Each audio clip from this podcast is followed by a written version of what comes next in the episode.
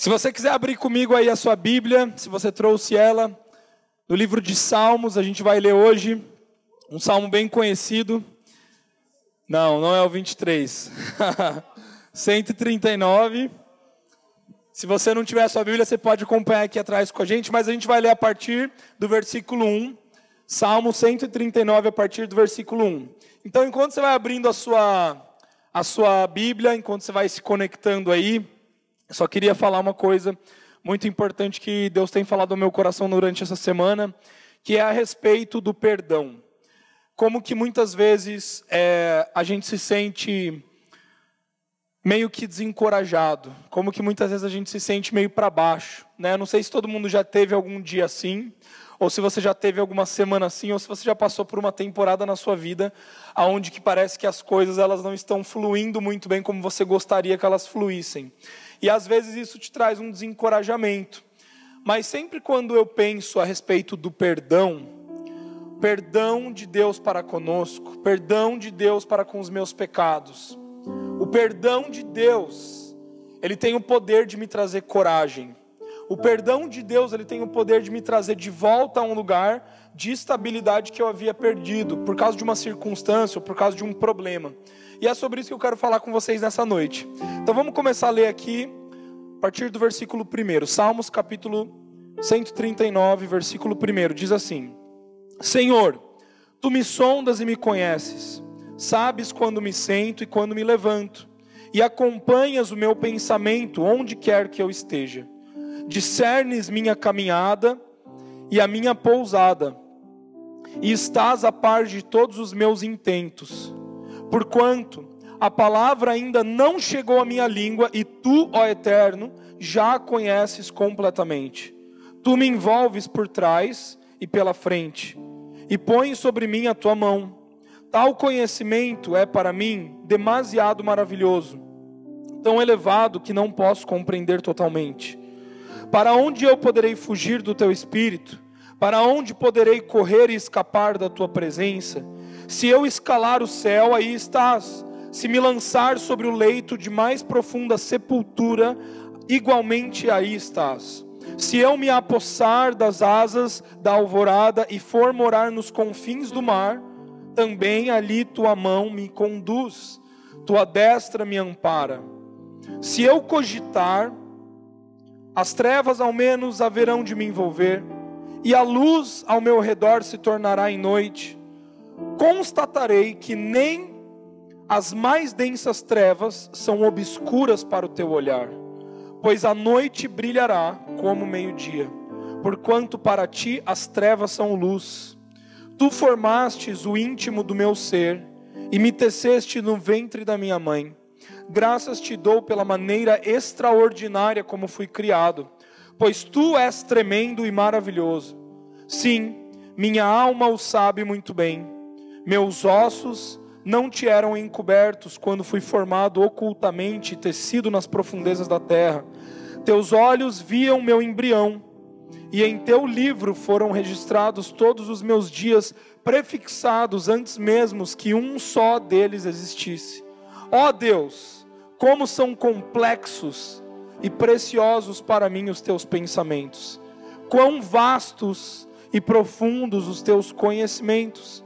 Se eu pudesse, se eu os pudesse somar, seriam mais que os grãos de areia. Se eu os contasse, levaria toda a eternidade e ainda haveria o que contar. Até aqui. Essa passagem é muito interessante, esse salmo é muito interessante porque a gente consegue ter uma breve ideia do que o amor de Deus é por nós. Mas eu gostaria de começar dizendo essa noite para você que o amor de Deus por você sempre vai ser muito maior do que você pode imaginar. Sempre vai ser muito maior do que você pode pensar. O amor de Deus para com a sua vida, ela vai muito muito antes de você nascer, muito antes de você ser formado pela sua mãe, muito antes de você ter sido uma ideia. Talvez você tenha sido uma ideia, ou talvez você tenha sido um acidente para o seu pai e para sua mãe. Independente do que o homem natural planejou para sua vida, Deus já te conhecia antes de você ser formado. Deus já tinha todos os dias da sua vida escritos na, no livro da vida. Deus já tinha sonhos a seu respeito. Deus já tinha planos a seu respeito. Deus já tinha uma concepção sobre quem você deveria ser. É muito importante nós entendermos que nós somos tão importantes para Deus, tão especiais para Deus, a nossa vida vale tanto para Ele, que cada ser humano tem uma, um DNA diferente do outro, tem uma digital diferente do outro, tem uma íris diferente do outro. Se você for pegar uma pessoa daqui do Brasil e você tentar comparar ela né, com qualquer pessoa do mundo, você nunca vai encontrar alguém exatamente como você. Até mesmo uma pessoa que é, é, é, é um gêmeo univitelino vai ser diferente um do outro. Não tem como você comparar alguém com uma outra pessoa. O seu valor é imensurável. Mas mais do que a gente ficar tentando colocar em palavras bonitas ou ficar tentando dizer que Deus já tinha planos a teu respeito, talvez isso você já tenha ouvido antes, é você parar para pensar que o próprio Deus se fez homem para morrer por você. O próprio Deus deixou a sua glória, se esvaziou dos seus atributos, do exercício independente dos seus atributos. Ele, ele, ele veio à terra como homem, ele se fez como eu e como você. O próprio Deus se humilhou na forma humana para morrer pelos nossos pecados, para pagar pela sua vida. Então, se alguém te perguntar quanto que você vale, você pode responder: a minha vida vale Deus. A, você tem noção disso? A sua vida vale Deus. Se Deus morreu por você para te resgatar da morte, para te trazer para um estado de perfeição novamente, significa que Ele colocou um preço em você, e esse preço é Ele mesmo. Você consegue entender que esse preço é impagável? Você consegue entender que isso não tem nenhum lugar no mundo que possa colocar esse mesmo rótulo, esse mesmo preço em você? Sabe de uma coisa? Por isso que amizades não definem o seu preço. Por isso que roupas não definem o seu preço. Por isso que o seu currículo não define o seu preço. Por isso que as coisas que você faz, sejam elas boas ou ruins, não definem o seu preço. Porque o seu preço é definido por Deus. O seu preço é definido pelo seu Pai celestial. E muitas vezes é muito fácil a gente pensar numa pessoa que é boa, uma pessoa que se encaixa dentro de um padrão é, lindo e maravilhoso do que todo mundo quer se encaixar, uma pessoa que é perfeitinha, uma pessoa que tem isso, que tem aquilo, que cumpriu todas as coisas como um jovem deveria cumprir na sua vida, nasceu, é, é cresceu, fez a sua escola, fez a sua faculdade, entrou ali no seu trabalho, se casou, tudo tá, tudo tá tão bonitinho, tá tudo tão certinho. E, e parece que lá no fundo da nossa mente a gente pensa, não, essa pessoa merece. Essa pessoa ela tem um valor.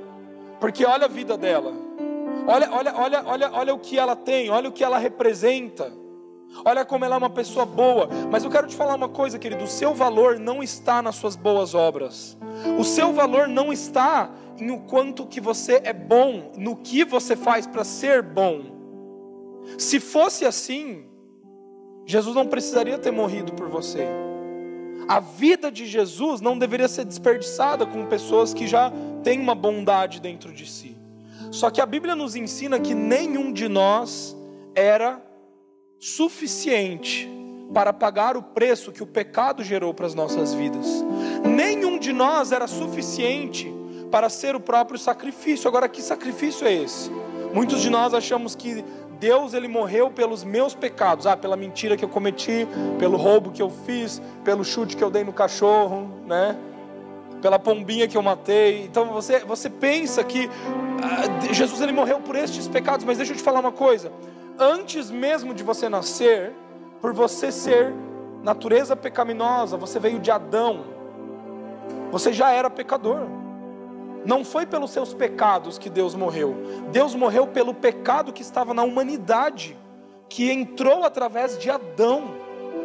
Por isso que a pessoa que diz assim: "Não, eu faço boas obras, eu faço tudo certo, eu nunca matei, eu nunca roubei, eu nunca fiz nada de errado.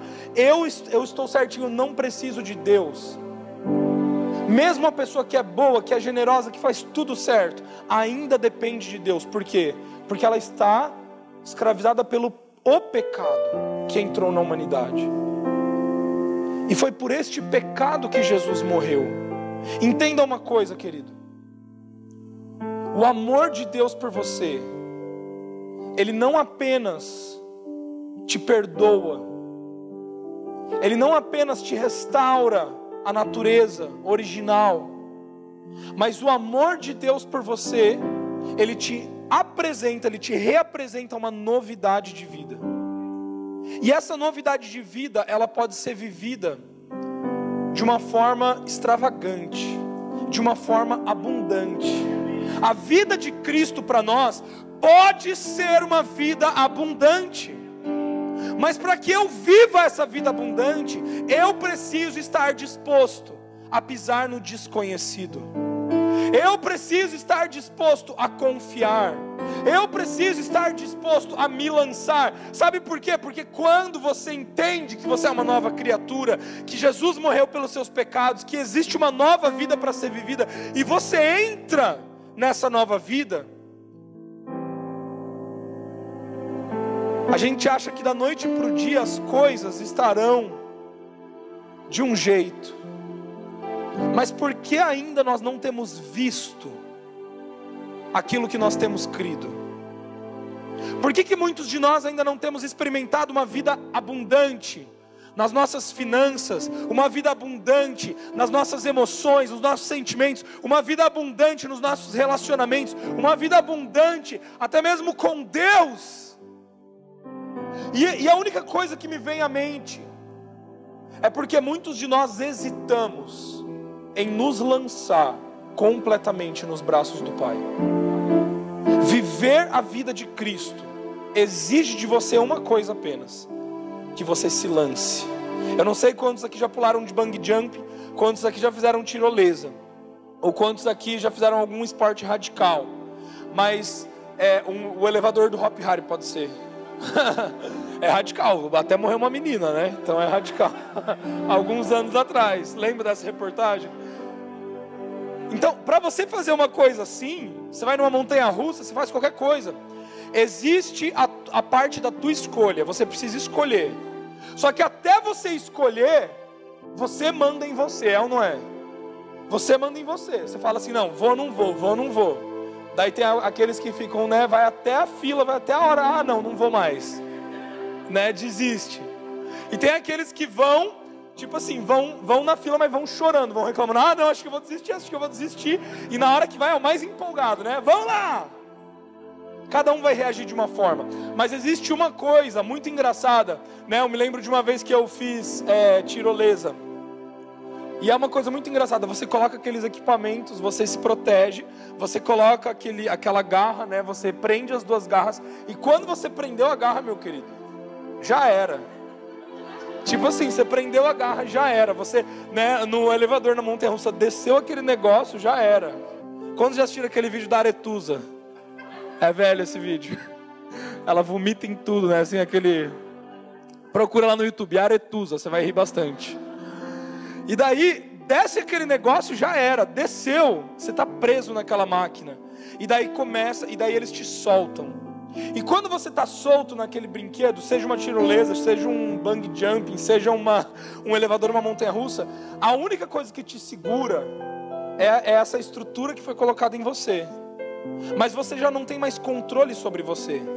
O movimento quem faz é, é o impulso né, que você levou.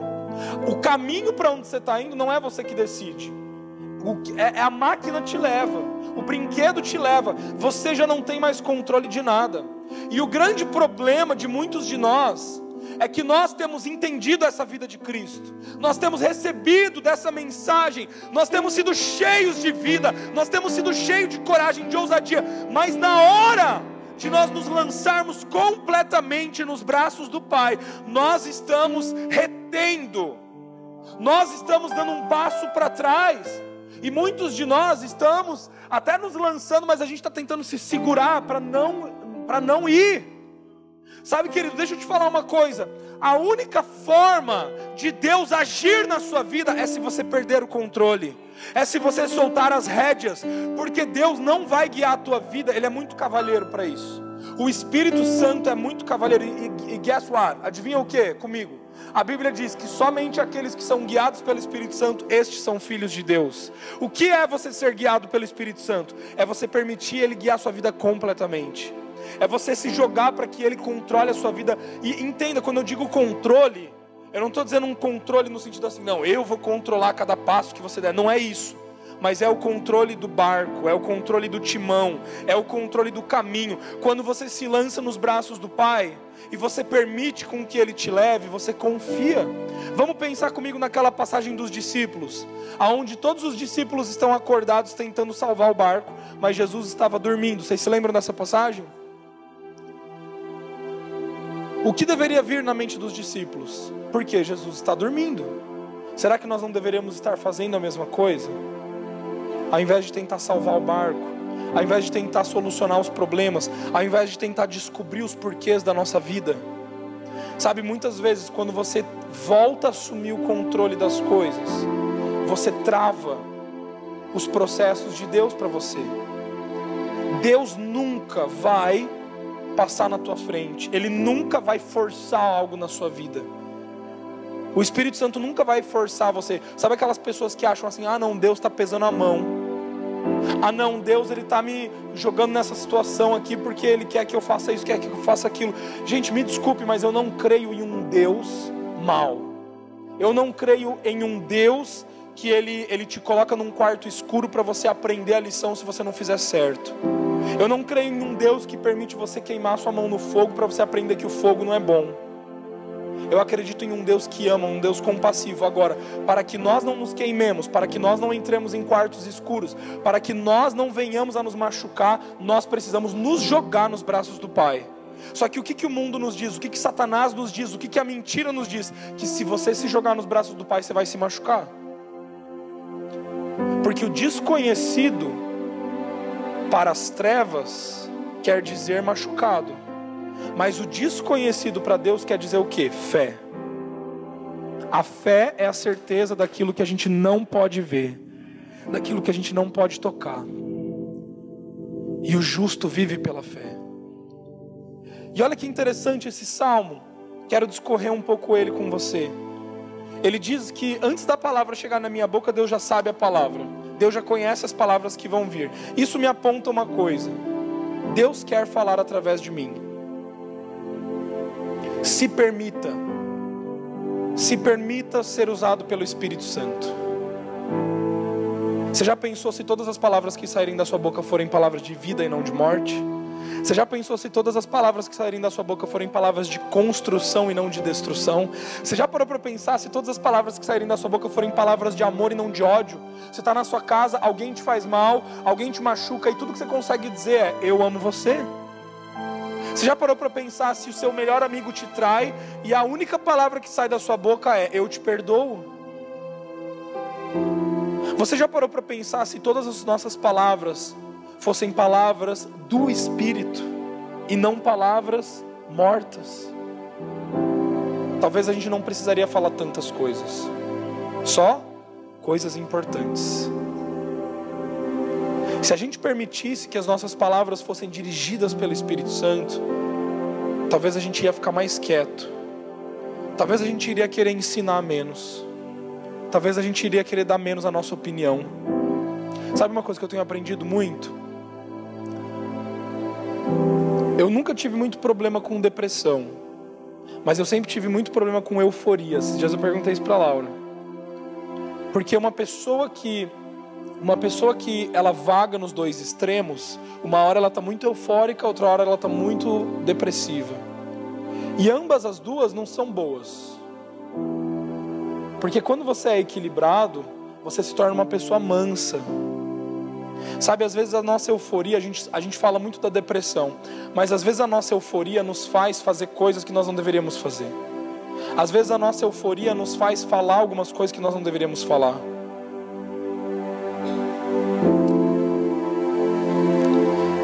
E o Espírito Santo, ele nos faz ser pessoas mansas. A mansidão fala sobre você ser manso na forma de falar, ser doce, ser equilibrado.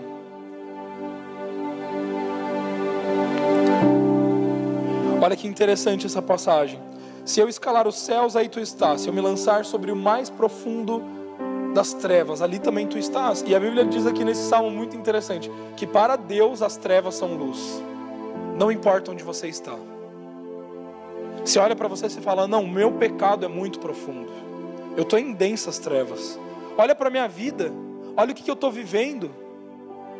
Esses dias eu estava vendo aquele filme com as minhas filhas. Eu não sei como que é o nome em, em português, mas chama Sing. É de um de, de, anim, de um desenho animado assim de animais, sabe? De uma porquinha.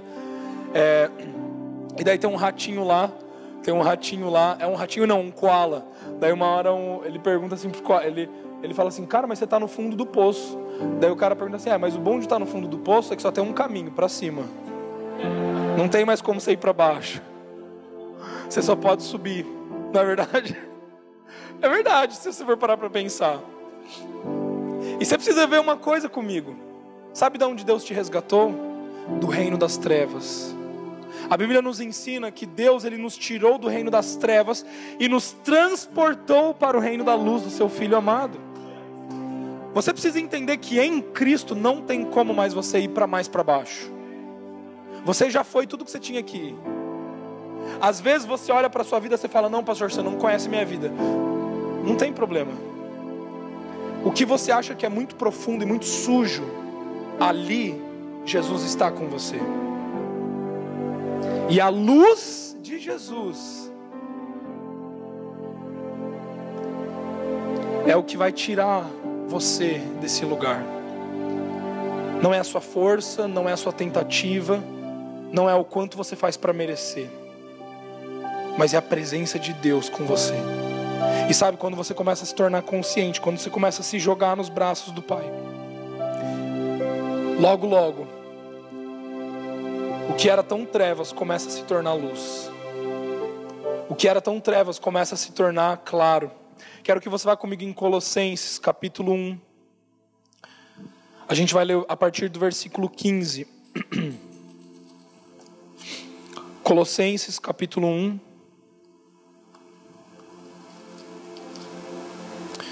Enquanto você vai abrindo, quero te contar uma história. Imagina comigo se você convidasse para ir na tua casa uma pessoa que vai fazer um serviço ali na tua casa diário. Então você contrata a pessoa, digamos assim, você contrata a pessoa para ir pintar a tua casa. E daí você vai lá, deixa em cima do teu móvel 100 reais. Tem 100 reais aqui, ó. Tem 100 reais aqui, nesse móvel.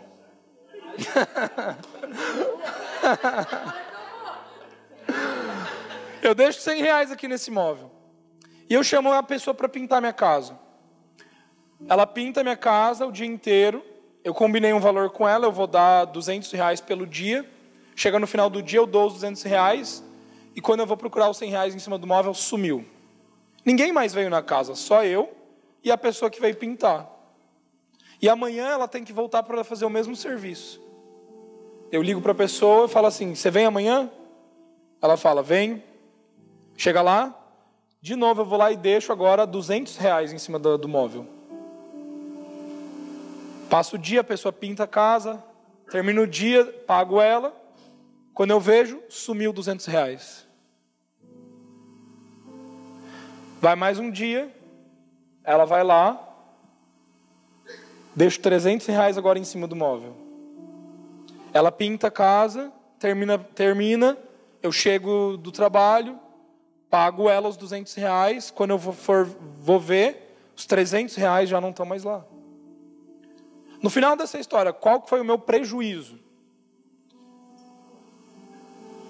600 reais, né? É isso, né?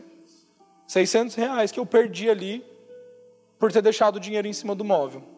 E eu sabendo que a pessoa me roubou, eu continuei deixando ali o meu dinheiro ali em cima. Entenda uma coisa: o perdão de Deus para com você é dessa forma. O perdão de Deus não é condicional. Deus ele não te perdoa condicionalmente. Deus ele te perdoa incondicionalmente. O que é você perder, perdoar condicionalmente? É você chegar no dia seguinte para o pintor e falar assim: Ó, oh, cara, você me roubou. Você me roubou, então agora eu vou ter que ficar aqui junto com você analisando tudo que você faz, porque eu não confio mais. Agora você precisa restaurar a tua confiança para eu poder de novo deixar algo de confiança aqui. Porque quem vai garantir que você vai roubar ou não vai roubar? É ou não é? Mas o perdão de Deus ele não é condicionado ao que nós podemos provar para que ele confie em nós. Deixa eu te falar uma coisa. Deus não precisa confiar em você para compartilhar com você a herança dele. Ele já te deu a herança. Você é filho amado. Quando ele te resgatou do reino das trevas, ele te deu herança em Cristo Jesus. Mediante a Cristo, você é herdeiro com Deus, co-herdeiro com Cristo Jesus.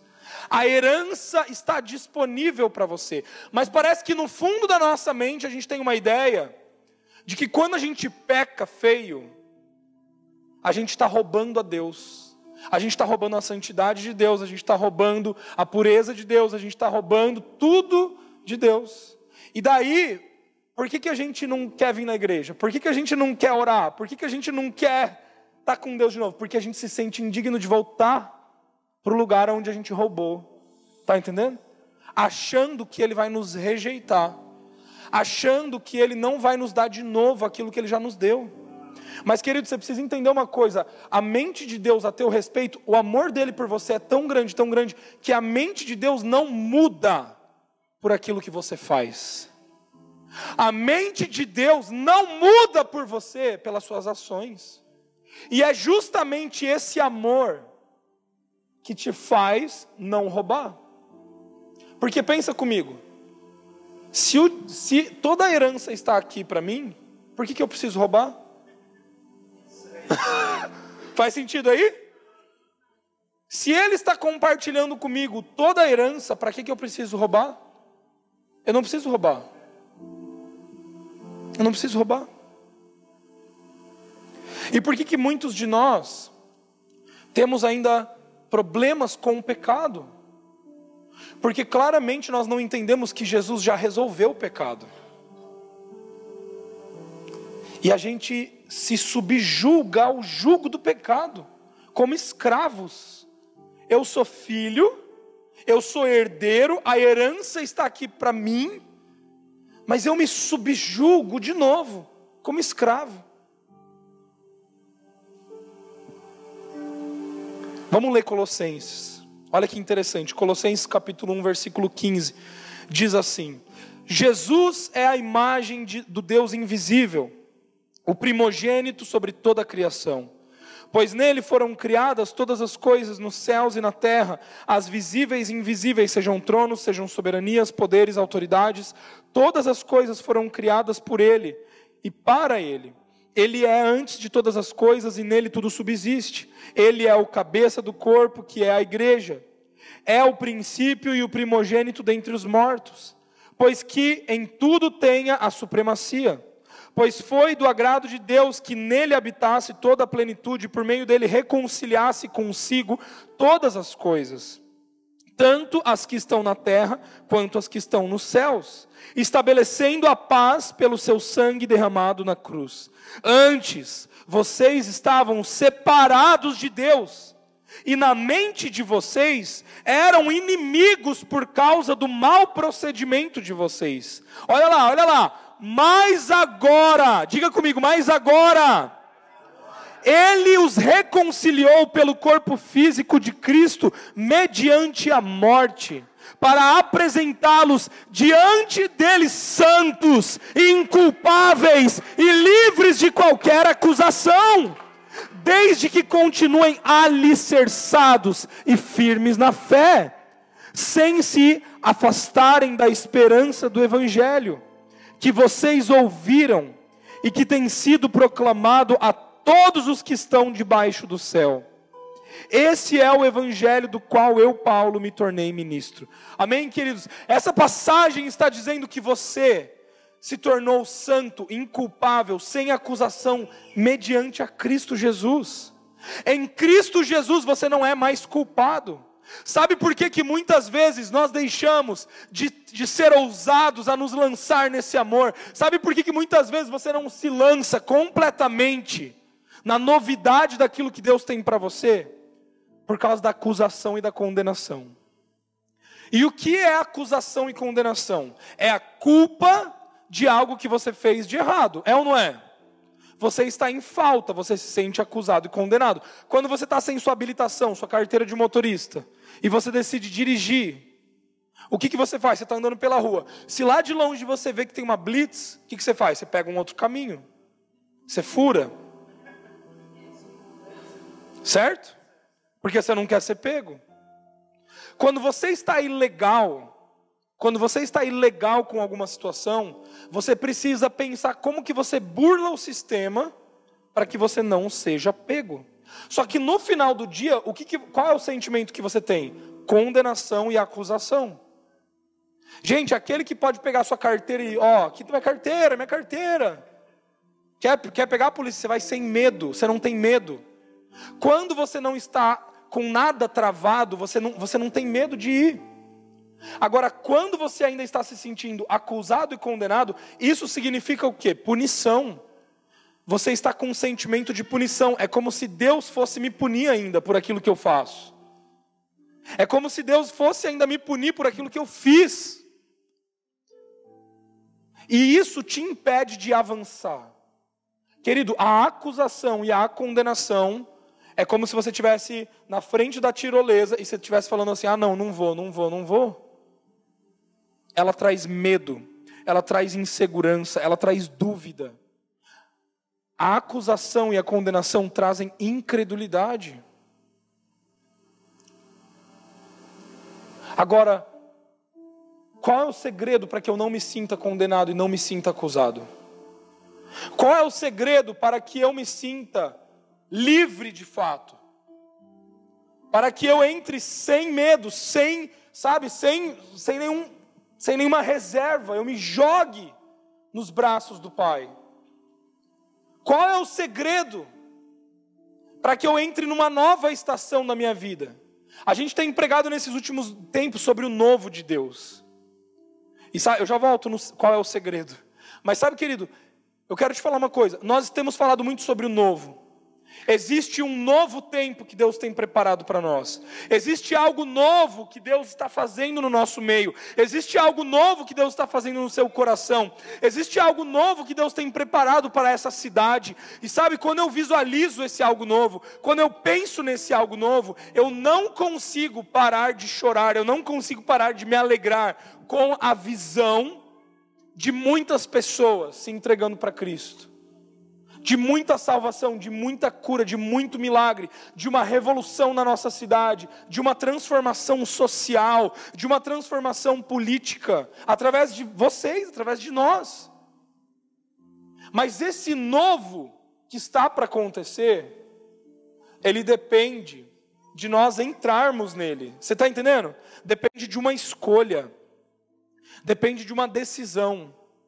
Agora, não precisa levantar a mão aqui, mas quantos querem viver esse novo de Deus? Quantos aqui desejam isso para a sua vida? Sabe, querido, você está desejoso por algo novo. Significa você se lançar em algo desconhecido.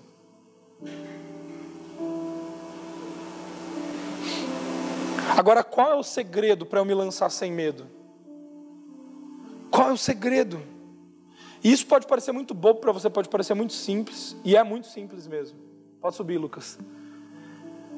Mas o segredo é eu voltar para o princípio elementar da cruz o perdão pelos meus pecados, o perdão do meu pecado é nós entendermos que nós somos perdoados. Porque quem entende que é perdoado não tem medo. Desculpa, mas não tem. Quem entende que é perdoado não se sente acusado. Tipo assim, o Hugo me deve 500 reais. E ele não tem coragem de olhar na minha cara, porque ele está me devendo. Mas se eu chegar e falar assim, Hugo, a sua dívida está perdoada e mais, eu estou te dando mais 100 reais. Ele vai ter ou não vai ter coragem de olhar na minha cara a partir de agora? Vai. Se eu passar na blitz e o policial falar assim: Ó, oh, Gabriel, não tem problema, eu te perdoo e aqui está a sua nova carteira. Já pensou isso acontecer? Está entendendo? Eu não vou mais ter medo de acessar, eu não vou mais ter medo de passar. Nós precisamos entender, queridos, que o perdão de Deus por nós é o que nos torna santos inculpáveis, sem acusação, sem nenhuma acusação. E eu só vim aqui nessa noite para dizer que você é perdoado. Quando eu estava preparando essa mensagem, durante essa semana, eu estava falando assim: nossa Deus, mas é, isso daqui é muito simples. Tipo assim, é muito simples. Mas o Espírito Santo me incomodava. E eu tinha outra coisa preparada também, junto com essa. Mas, sabe? Né? Mas o Espírito Santo falou: não, existem pessoas que precisam ouvir isso nessa noite. Existem pessoas que precisam saber que elas são perdoadas. Existem pessoas que precisam saber que elas são amadas. Existem pessoas que elas precisam saber que elas não são sujas, que elas não são impuras mais, porque eu purifiquei, eu santifiquei. Amém?